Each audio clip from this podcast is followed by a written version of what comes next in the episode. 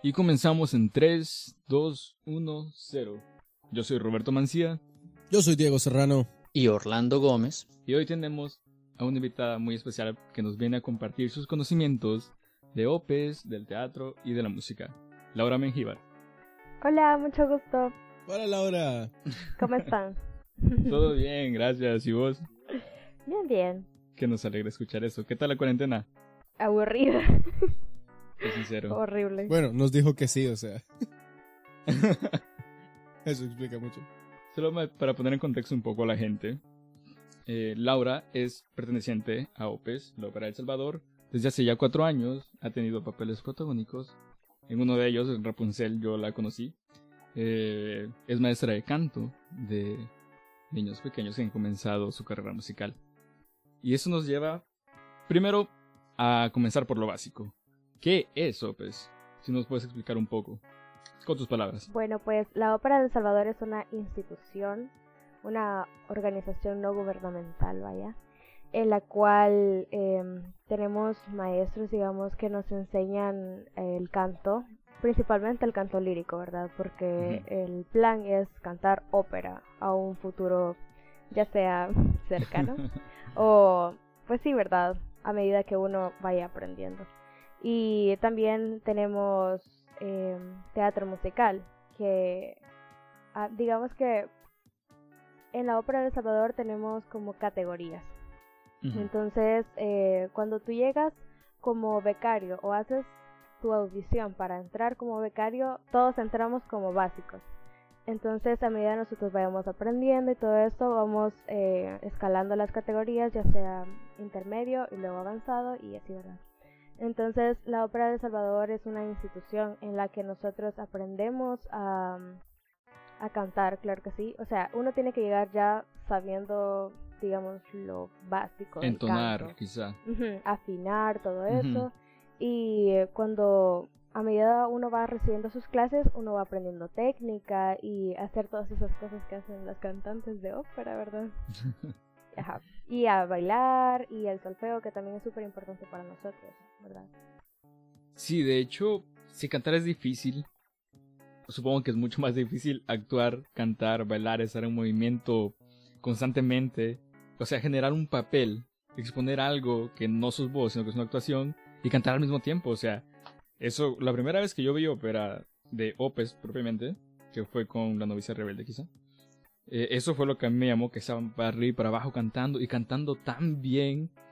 Y, y o sea, es lo que yo comencé a admirar a Opes en ese momento. Ah, pues sí, o sea, es bastante, mm, digamos, difícil al principio, pero uno se va acostumbrando a ese ritmo, pues de ir cantando, bailando, este, acordándose de, de sus partes, también es llevar como en la mente la parte del otro, porque si solo llevas tu parte, al final no sabes como la secuencia y todo. Entonces tenés que estar pendiente de todo lo que está sucediendo en el escenario, todos los cantantes, todas las escenografías, porque pues sí, verdad, te puedes caer o puede pasar un accidente. Entonces, eh, aprenderse los bailes y claro, o sea, ser como más profesional en el sentido de saber tu propia coreografía, no estar viendo a los demás porque eso no se ve estéticamente bien, ¿verdad? No es ético Sí, en el teatro musical.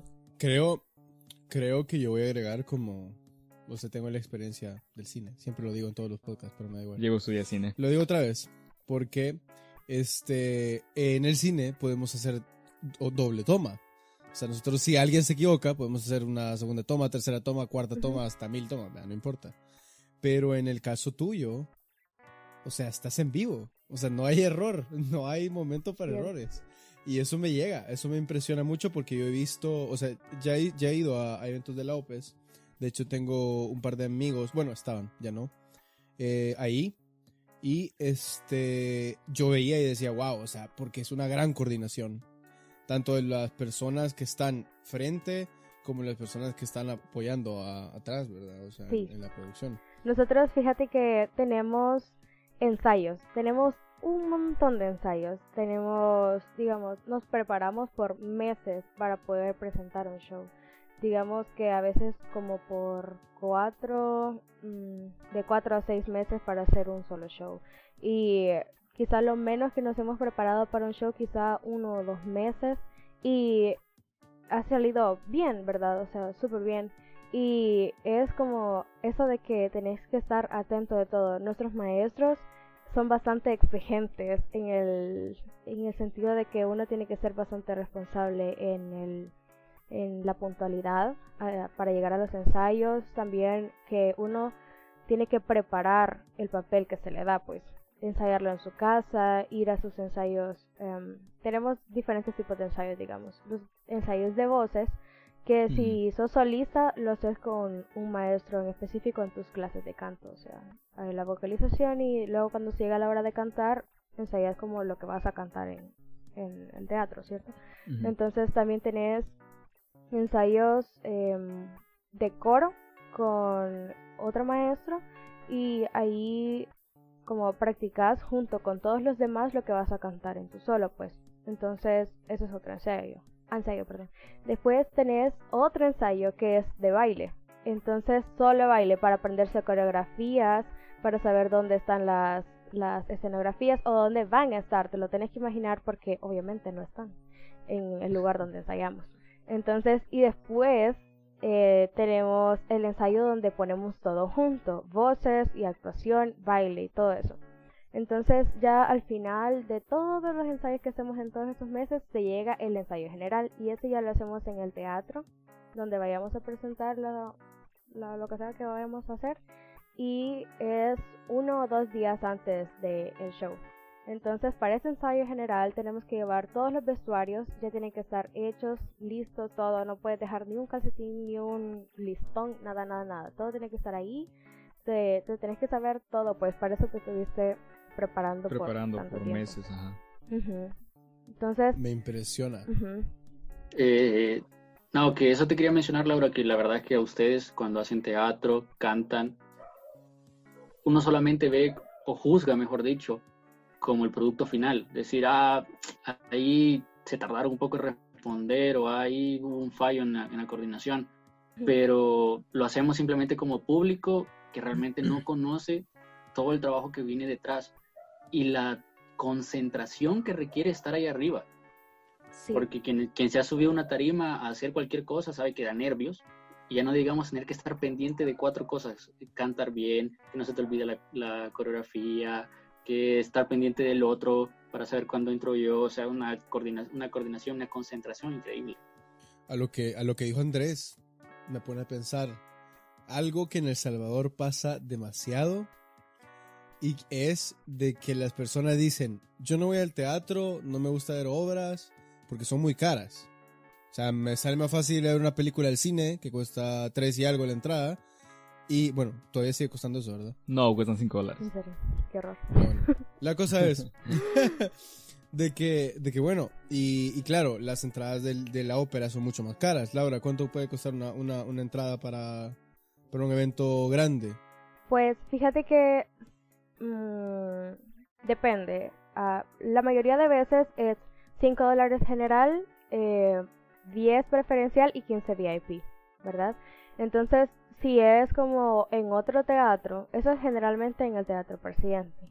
Pero hay algunas veces en las que hemos eh, cobrado tres el general y cinco o siete el, el VIP, así. Siete preferencial y diez VIP. Entonces la verdad es que es un precio completamente mínimo, pues demasiado poco. Bien bajo. Porque si tenés en cuenta bien bajo eh, la escenografía que cuesta miles de dólares. O sea, vos llegás al teatro a ver algo que hizo Opes y la escenografía no es algo que costó 20 dólares o algo prestado. Nosotros todo lo alquilamos, todo lo compran. Eh, también si fueron a esta última que hicimos, el de Disney, que fue para cuando hicimos el show de Disney en homenaje a nuestros maestros Joseph Carl Dodge y Josué Martínez Lara. Eh, hicimos diferentes escenarios para cada eh, puesta en escena de cada personaje, ¿verdad? O sea, hicimos Rapunzel como enredados, pues. Hicimos eh, La Sirenita, La Novicia Rebelde, todos esos llevaron un escenario diferente. Y cada una de esas cosas fueron compradas, pues, fueron eh, hechas con las manos de cada uno de los, bueno, no cada uno, pero algunos ayudaron a hacer eso, pues los estudiantes de OPES, también los de la administración de OPES se esmeraron tanto en esa sonografía, se veía tan divino en Bajo del Mar. Entonces también, digamos, si pones el vestuario, porque el vestuario lo compramos cada uno de nosotros, o sea, lo que tú vas a ocupar, tú lo compras. Tu propia inversión. Y sí, tienes que, digamos, los maquillajes que son como acuarelas, o, y tiene que ser obviamente para la cara, ¿verdad? Y todas esas cosas son caras y las tenemos que comprar cada uno. Cada quien tiene que, digamos, si quiere economizar, se peina solo. Si no, va al salón y eso es un gasto que corre por nuestra cuenta, ¿verdad? Todo eso. Entonces, eh, IOPES, obviamente, como institución, tiene que pagar el teatro o tiene que alquilar los micrófonos, obviamente, también tiene que pagar cuentas normales como luz, agua y todo eso. que son varios, que son varios sí, micrófonos. son muchos micrófonos. Y las cuentas y todo de la, um, del lugar donde es Open, ¿verdad? Entonces todo eso es un gasto tan grande. Y todavía los maestros, pues, los maestros que nos dan las clases a nosotros, es un gasto demasiado grande. Que obviamente no se... Mm, no se va, digamos, con, con, las entradas. Ajá, es una locura. Es demasiado poco. Es demasiado poco. Entonces... Sí, la verdad, la verdad quiero, ojos señores, o sea, ojos señores, tanto los que estamos aquí en el podcast, obviamente Laura está hablando oso, por eso digo señores, y los que están escuchando el podcast, de que realmente la gente que está en esto es por amor al arte, pues, o sea, realmente lo hacen porque aman lo que están haciendo, o sea, supongo que a Laura le encanta, o sea, ya vamos a llegar a ese punto, Laura, pero, pero sí, la gente que he conocido de Opes estaban bien adentro de eso y de verdad les gustaba mucho. O sea, es por amor al arte. Y también la gente que escucha esto es para que sepan. Valorar. Que y valorar, o sea, que aprecien el arte de verdad y, y, pues se acerquen, o sea, ya ven que realmente el precio de, de las entradas para, para la OPES, o sea, alguna, alguna obra, etcétera, no están caras, para nada caras, o sea, creo que el VIP sigue siendo ganga, o sea, está barato. Entonces, sí, sí. De hecho, eso, yendo al cine y comprando comida. Claro, te lo digo porque te lo digo porque yo he ido a obras que el, el general le ha costado 20 dólares. Y yo digo, ah, o sea, ah, está un precio razonable, ok. Pero realmente sí está bastante sí, de Hecho, yo siento que lo vale, pues la preparación y el, los gastos que se hacen, de todo lo que ya te mencioné, yo siento que es un precio completamente mínimo, pues. Y hay que saber dimensionar, pues, como público, que, bueno, en mi caso me, me ubico en esa posición como público, nada más porque no conocía nada de la producción que tenían atrás. Tenemos que aprender a dimensionar y, como dijo Roberto, valorar o sea, el trabajo de, de, de, esas organizaciones y de esas producciones, porque para empezar estamos apoyando artistas salvadoreños, que es la OPES, Ópera de Salvador. Hay que pues, apoyar lo nuestro, como se dice y más allá todavía apoyando un gremio que muy estigmatizadamente se le ha tenido como que, como, como olvidado, como el arte aquí no mucho, no mucho da, el arte aquí no mucho se apoya, entonces eso cae también en los hombros del público, es decir, pues un poquito más de lo que me cuesta entrar al cine, mejor me voy a ver una obra. Claro, hay que apoyar, señores, eso, eh, más que las obras, es algo único que cada vez que se vuelve a hacer se hace algo diferente. Siempre hay algo que cambia. Porque es un momento único, pues. Igual con lo que decías de que se hace por amor, pues. O sea, todas las personas que estamos en OPES, cualquier persona que se nos acerque, la primera pregunta es, ¿y te pagan? Y no, no nos pagan. O sea, es como que te diga, vos vas al colegio, te pegan, te pagan por ir al colegio. No. sí, a mí también me A mí sí me pegaban por ir al colegio. Pero... Te pagan por ir al colegio, obvio, ¿no? Porque vas a aprender. De hecho, vos deberías pagar. Entonces, y prácticamente no pagamos nada porque somos becarios, pues. Entonces, eso, y también los maestros, como, como te digo, la ópera casi no tiene nada de apoyo eh, ni el gobierno ni nada lo apoya, ¿entendés? Como ni, ni van muchas personas a los shows y todo eso, entonces el ingreso es tan mínimo que a veces no se alcanza a pagar a los maestros, pero los maestros están ahí siempre ayudándonos, apoyándonos por amor a nosotros, por amor a, a- al- al arte, pues. Y si ellos nos dejaran, no tendríamos nada porque nadie más nos apoya, entonces. Entonces, Ajá. es puro amor sí. de los maestros, son unos lindos. Sí, qué maravilloso, la verdad. Gracias maestros, gracias maestros, de verdad. Porque eso me deja realmente pensando mucho eso de que, wow, o sea, realmente El Salvador está muy lejos de apoyar el arte, o sea, en general, vea. Y fíjate que mal hacen en no apoyar el arte.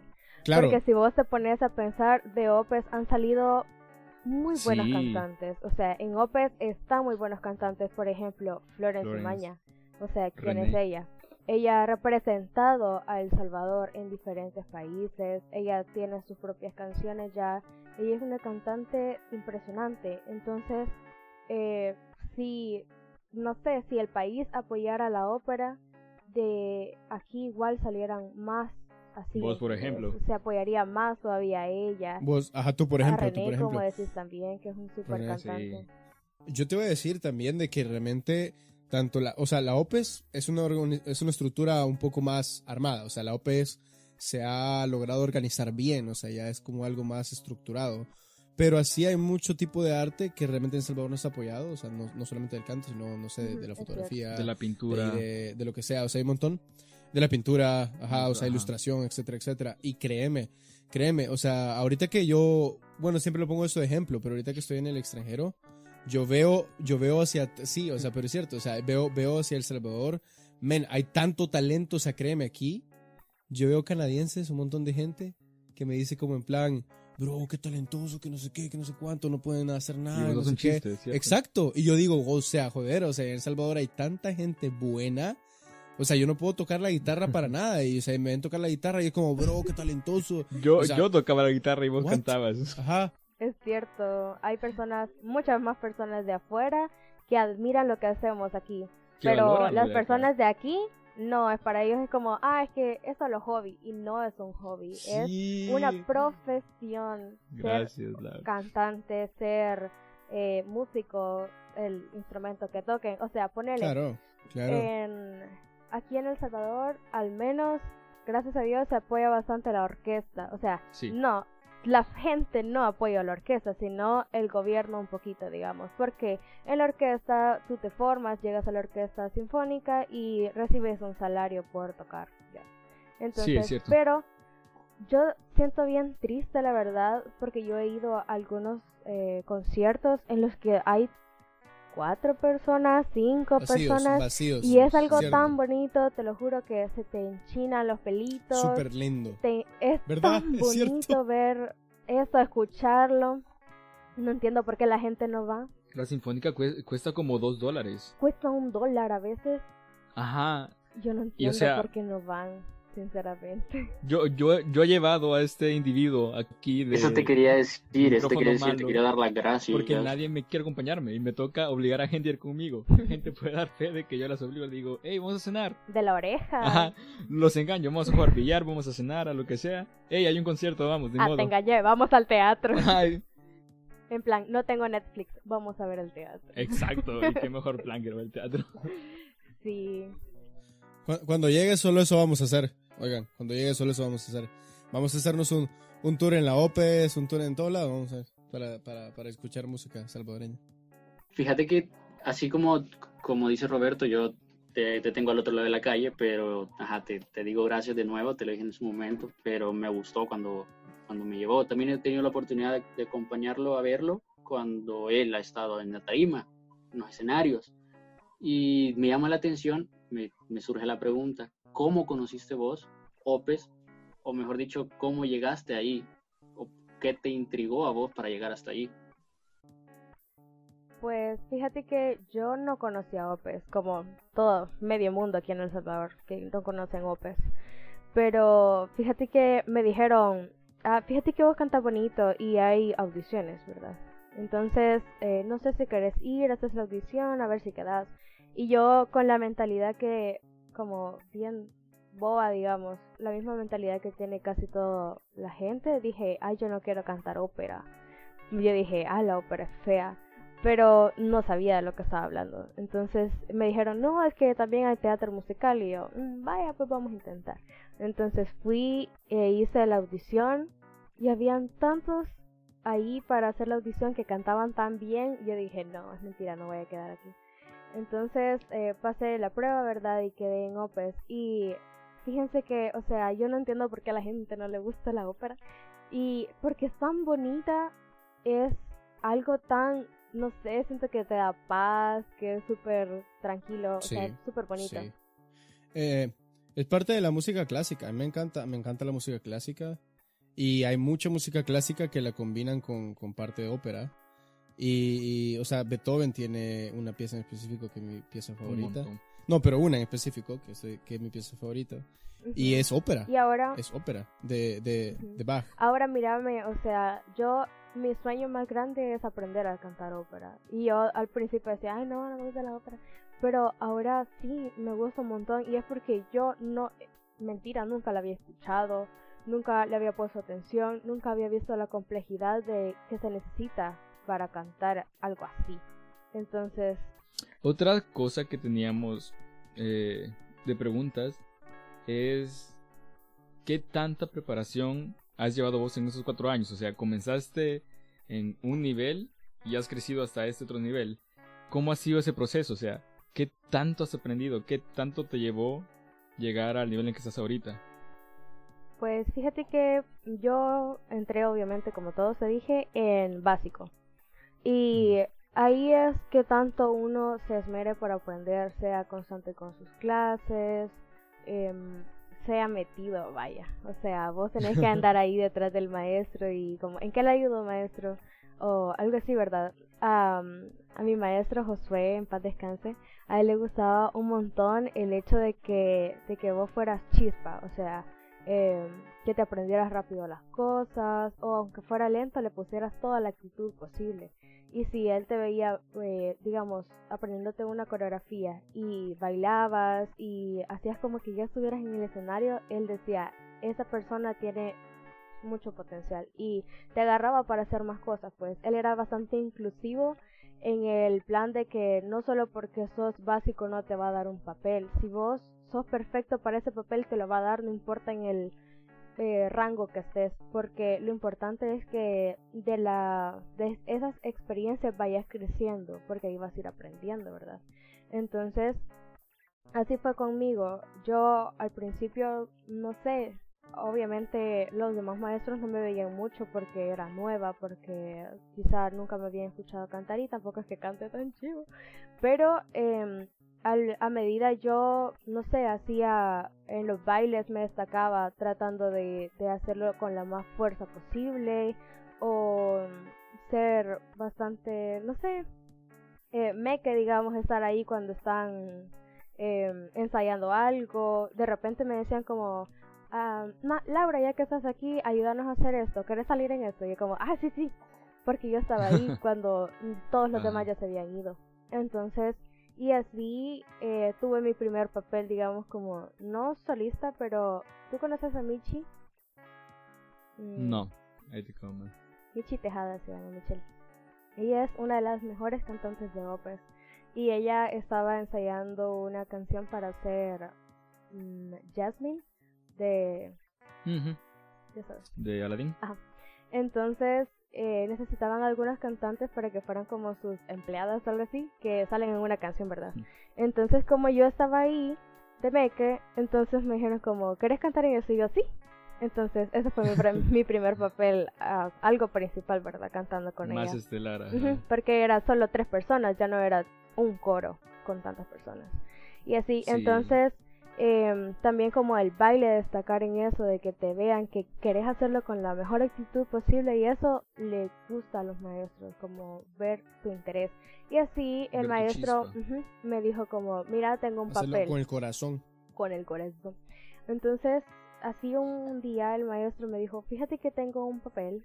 Yo tengo un papel, me dijo, y este papel lo vas a compartir con Florence, pero primero em, tengo que ver que también lo haces, o si lo haces bien. Entonces, solo va a ser una prueba, yo no te estoy prometiendo nada, me dijo, y vos tenés que probar si puedes hacerlo bien. Y yo como, ah, vale. Entonces así me dieron mi primer papel de, de Cosette en Los Miserables. Entonces tuve que aprenderme todo, todo, todo, todo, ir a los ensayos puntualmente, eh, aprender a cantar, pedir ayuda a Florence más que todo, ella me ayudó mucho para poder realizar ese papel. Em, también a los otros maestros, ¿verdad? Como maestro me cuesta esto, ayúdame, y así me ayudaban. Entonces, así fui escalando, ¿sabes? Como estar de meque en los momentos adecuados, Em, preguntar a mis compañeros y también a los maestros de cómo podían mejorar y todo eso. Entonces, así eh, llegué a nivel intermedio. Me pasaron a nivel intermedio bastante rápido, digo yo. Pero, ah, entonces hasta ahorita me he quedado en intermedio. Ah, pero, pero has tenido papeles estelares aún así. Supongo, bueno, ¿cuál ha sido tu papel que más te ha marcado? Más, o sea, más te ha llenado. Que has dicho, voy a hacer esto fue mi primer acercamiento tú a tú con, con el público. Eh, de Cosette, siento yo, porque ese fue mi primer papel principal. Entonces, y para mí que fue esa prueba, ¿entendés? Porque era un papel bastante, no sé, yo siento que difícil por la voz y todo eso yo sentía que no me salía pero los maestros me ayudaron bastante, como te digo, Florence también me ayudó a poder sacar la voz suficiente como para poder cantar. y, y mis compañeros también que, que cantaron conmigo. Entonces yo siento que ese papel fue el más no sé, el que más me gustó, el que más me ha marcado porque fue mi primer papel. Yo siento que, yo siento que también esa actitud que tú tenés de disciplina, porque yo siento que sos una persona muy, muy alegre, muy activa, que te gusta, o sea, no te, no te he visto ni tampoco he convivido con vos, pero solo con oír tu voz y la forma en que hablas de las cosas, eh, estoy seguro de que te gusta, de que te gusta andar así como activa y andar como bien intentando, intentando, intentando y si te caes volver a levantarte y seguirle dando, no sé por qué, pero siento eso. Entonces, entonces siento que esa actitud también te ayudó a, a, te está llevando lejos. Ajá, o sea, a seguir, a, seguir creciendo. Y, y, es lo que te sigue eh, crecer. No, no, sigue haciéndolo, pues. Otra cosa que me pareció curioso fue lo del tiempo que dijiste, de que, de que les interesa un montón ser, puntuales. Y eso me gusta un montón. Porque es parte de la disciplina, pues, como un deporte. Me explico, o sea, una cosa Fíjate que mi maestro, José, como te digo, él venía de Canadá. O sea, él ah, entonces tenía esa cultura de estar a tiempo. Si vos llegas un minuto tarde es súper tarde. A tiempo es cinco minutos antes. Entonces, si vos llegabas tarde, él se enojaba bastante y te decía como, yo no tengo tu tiempo, tarara, tarara. Pero eso al final, el ser duro de los maestros es lo que a uno le ayuda a ser duro también, ser constante y uno no, no sé, nosotros no somos sentidos como, ah, es que me grita el maestro, sino como, vaya, la próxima vez no, voy a dejar que me grite el maestro porque lo voy a hacer bien.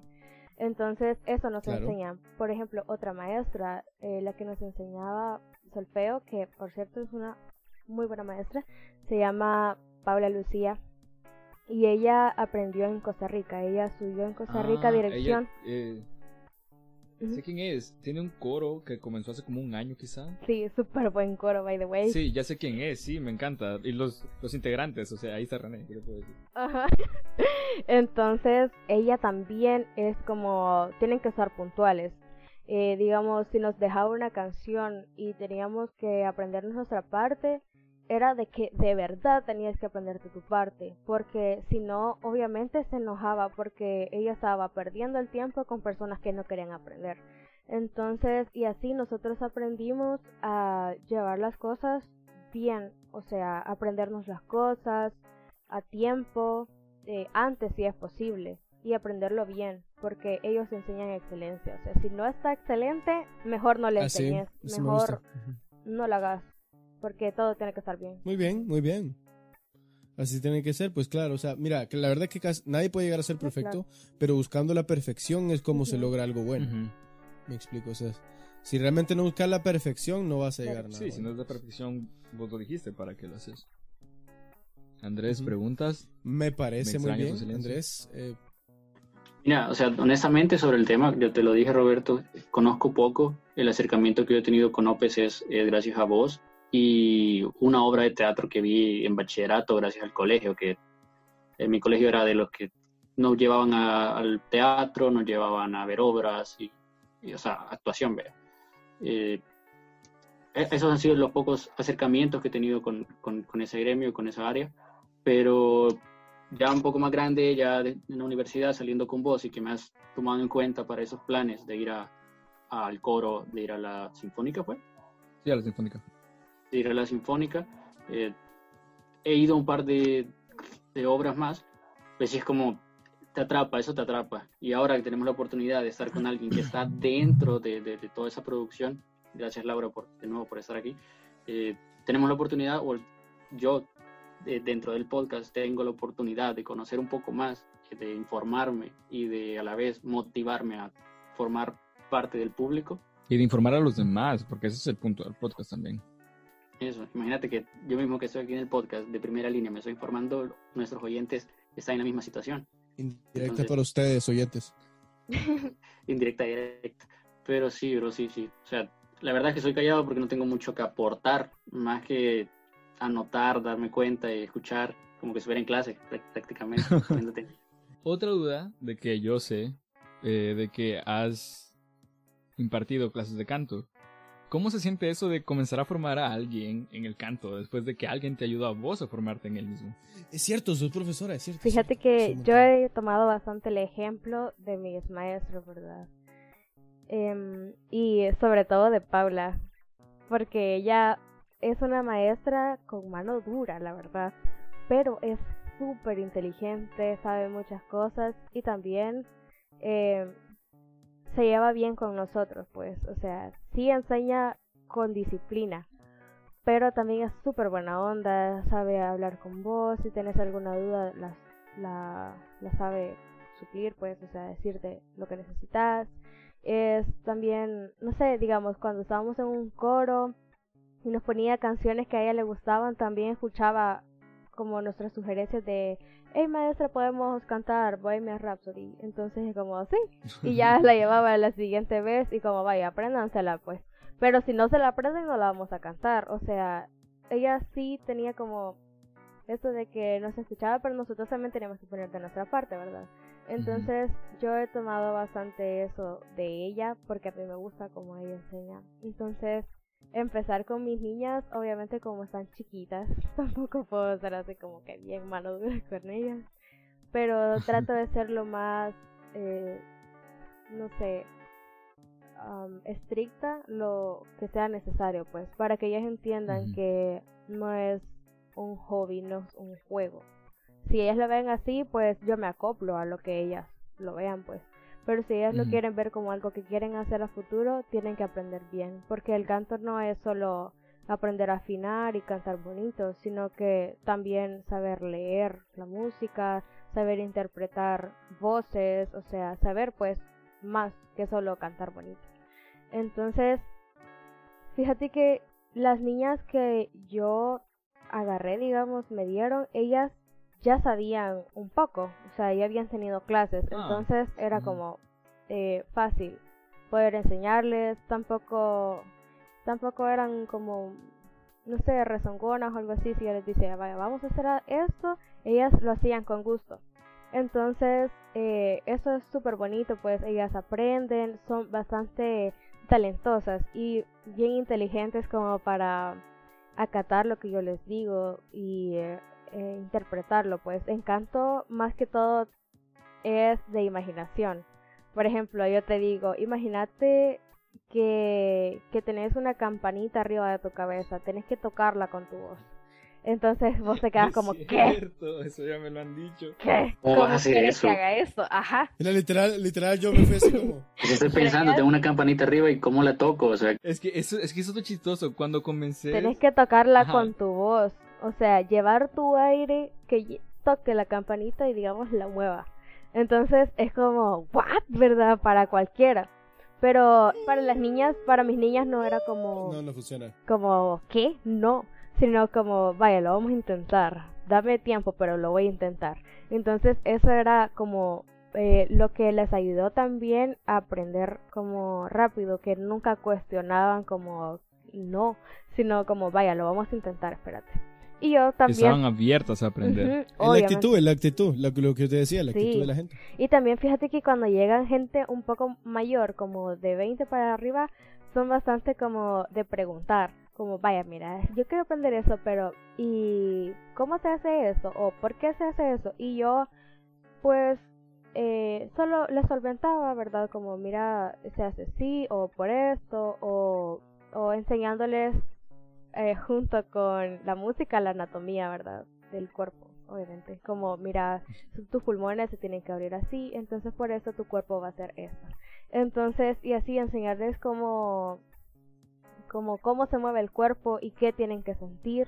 Y ellos me van diciendo si lo sienten o qué, ¿verdad? Entonces, yo siento que ha sido más o menos fácil con las niñas, pero con los bebés es algo más complicado, porque me llegaron niñas como de 4 años, 3 años. Wow, bien pequeñas. Y son niñas que Ajá. Pero que ni se concentran, o sea, andan así como que canten y de repente se ponen así como... "Ah".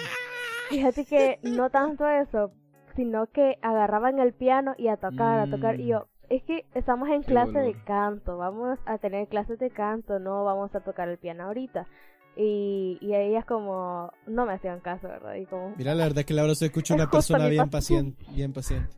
no, ¿No? y lo peor eso. Sí, hay que tener paciencia. Sí, fíjate que hay que tener un montón de paciencia, pero yo soy una persona tan no paciente y yo solo decía, solo decía así como, ay, los espíritus del mundo, por favor, denme paciencia. Y así, y al final terminaban las clases y las niñas como que cantaban bien. Y eso es como una ventaja, fíjate, que las niñas que llevaban a la academia em, tenían buen oído. O sea, yo les decía, vaya, canta esto. Y afinaban. y, o sea, una nota nada más y afinaban Ah. bonito. Yo como, "Mm, bien. Wow, Ajá. wow, ok. Dios de la paciencia, dame paciencia. Dame paciencia. Está bien. Y la virgencita, que me dé paciencia. Me parece. Y eso me lleva a preguntarte, Laura, porque, o sea, ahorita como todo lo que hemos hablado de ti, de lo que has pasado, de tus diferentes papeles, eh, cómo comenzaste en la OPES y que ahorita estás siendo maestra de personas menores, obviamente, ¿verdad? pero de, de, de, de- ya estás siendo maestra, ese es el punto. ¿Cuántos años tenés? 21. Ah, ok, ok. Fíjate que, o sea, yo a veces obviamente me siento como chiquita para estar enseñando. Porque hay personas que obviamente tienen mucha trayectoria y han enseñado o aprendido, digamos, en otros lugares más grandes y más es- especializados. Pero fíjate que, o sea, como enseño canto popular, no, no enseño ópera porque ni yo sé cantar ópera, pues. Entonces, pero el canto popular yo siento que es más fácil, pues, o sea, te gusta un artista, quien sea, y, Simula su voz. y aprendes con eso, pues, no es que, no es que copies, sino que vas eh, siguiéndolo, pues, te va ayudando un poquito. Entonces, es más fácil, siento yo, que obviamente yo no, no tendría como valor o algo así de enseñar ópera porque sinceramente yo no he aprendido tanto de ópera y es algo que a mí me encantaría aprenderlo pues pero no estoy lista para enseñar algo que ni siquiera yo he aprendido pero ajá entonces Claro, claro, te entiendo, te entiendo en eso. Si es la primera, el primer acercamiento de una persona a OPES por este podcast, o sea, ¿qué le dirías? ¿Qué le recomendarías ver? ¿Qué, qué le recomendarías hacer para que comience a meterse en el mundo de la ópera? Como que si quiere aprender y, o como que si, quiere solo verlo, si quiere participar o si solo quiere ser parte del público. ¿Qué le dirías a alguien que es su primera vez? Fíjate que como oyentes, como público, digamos, yo les aliento un montón a que apoyen la ópera. Eh, más que todo, nosotros hacemos teatro musical, pues. Casi que siempre los mm, los conciertos de ópera se hacen en el, en el museo, en el Marte. Entonces, si ustedes quisieran ir a ver ópera, ahí los hacemos casi siempre en los lunes musicales pero Ah, sí, a veces más que todo sí más que todo en el teatro presentábamos teatro musical eh, todo eso que es súper chivo o sea es como otro mundo y es súper bonito. Entonces yo les aliento un montón a que vayan a vernos y que si nunca han ido solo agarren como una experiencia nueva de ir a, a esto pues y luego que no sé se den el ah, no sé, el tiempo de ver si les gusta, si se enamoran al final, les prometo que se van a enamorar de Sí. ver todo lo que se hace. Eso te iba a decir. Eso te iba a decir que si al final, o sea, creo que el primer paso es que la gente empiece a ir, ¿no? La gente empieza a ver y que si a alguien le interesa, lo ve y dice, wow, hey, esto me parece curioso. Y de pronto le parece curioso también aprenderlo, es donde se van a meter por sí solos, pues. Por sí solos van a buscar la manera. De hecho, como vos decías, fijos se enamoran. La ópera es como esa persona que es perfecta, pero no la conoces. Le das el tiempo conocerla, no. Sí, Le das el tiempo de conocerla y, y sí o sí te vas a enamorar. O sea, Opes, el teatro musical, es una gran cosa que es imposible no caer ante él, o sea. Cabal. Fíjate que cuando yo llegué, como te digo, yo decía, ay, no, yo no quiero cantar eso.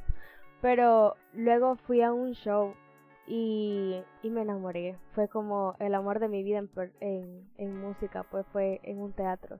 Y me encantó tanto que fui dos días. Y era exactamente lo mismo, solo lo fue a ver dos días porque de verdad me encantó. Y eso pues, aventúrense a, a ver esto, a ver algo nuevo, Déjense enamórense enamorar. de eso pues. Quiten los prejuicios, señores. Así lo mismo que decíamos en el podcast pasado de Freestyle. Prejuicios, no. Prueben primero las cosas y después decidamos. Es cierto. Ajá, y para las la personas que, que, que quieren cantar, que les gusta cantar y todo eso, no tengan miedo. A veces uno dice, no, es que, no sé, se autojuzga, siento yo, como, "Ay, es que yo no canto tan chivo y no me van a agarrar. Eso no lo sabes. O sea, a veces nuestros maestros no agarran tanto a personas que, o sea, obviamente que canten bien, obviamente. Obviamente por dos. Pero em, ellos les importa el potencial que tiene una persona, la, las ganas que tiene una persona de aprender y de ser mejor. Nadie llega a Opes cantando como René, digamos, o solo René, o La Flores, o Michi, o todos ellos, pues todos nosotros hemos pasado por un proceso para aprender, para llegar a ser quienes somos o como somos. Y claro que sí tenemos más que aprender, nunca se termina de aprender.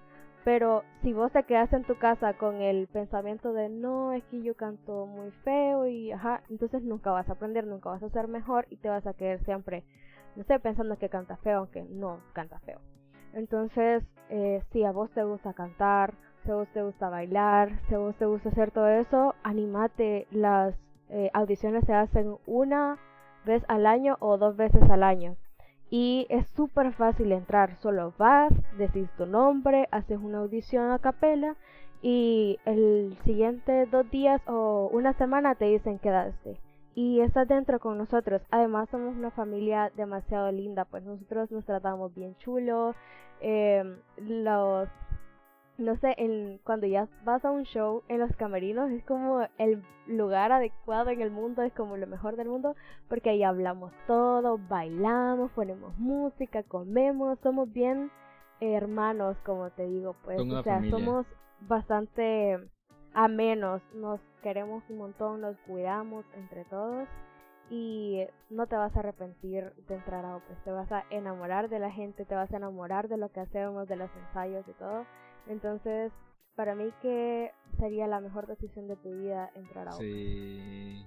¿Quién no? O sea, después de escuchar a Laura decir todo eso, ¿quién no va a querer entrar? O sea, La verdad suena algo súper lindo. Suena algo súper nice. O sea, te juro que quiero regresarlo solo para eso. Me llega. No, no para, no para verlo a ustedes, la verdad. Ojalá que realmente este podcast les guste. Finalmente, quiero decirle otra vez gracias a Laura por habernos aportado ese conocimiento que por lo menos Andrés y yo no, no teníamos muy profundo. Así que gracias Laura de nuevo por parte de todos los oyentes y nosotros también por ser parte de este podcast. ¿tus redes, Laura? Tu Mi Instagram, Instagram es laumenjivar, guion bajo, guion bajo. guion bajo, guion bajo. Mi Facebook, Laura Menjivar. Dos guion bajos, guion bajo, o sea, Tiene Doble doble guion guion bajo. cuánta prominencia. Es que tenía otro Instagram que tenía solo un guion bajo y me lo hackearon, así que... Hay un video tuyo en el que te he visto, el único video que he encontrado tuyo, que es de... Am, el del... Fue de este año, el del 14 de febrero. Ajá, sí, sí, ese, justamente. Eh, minuto 14 o algo así, pueden ir a buscarla, una gran cantante. No va a haber muestra esta vez, sino que tienen que ir a buscarla. Y gracias por escucharnos. Nuestras redes, Andrés, para que digas algo, porque no has hablado. Sí, te dije, yo estoy aquí nada más aprendiendo como alumno, te lo juro. Y ya emocionado. cómo por- setear el micrófono. Aparte de eso, pero ya emocionado para que pronto podamos, al menos Roberto y yo, ir a, ir a teatro. Y pues nuestras redes nos pueden encontrar en Spotify como Desde Cero Podcast, también en Instagram como Desde Cero Podcast, Desde Cero Podcast, cero en números, podcast sin las vocales. También estamos en Google Podcast y Apple Podcast. Y gracias por escucharnos. Este ha sido Desde Cero.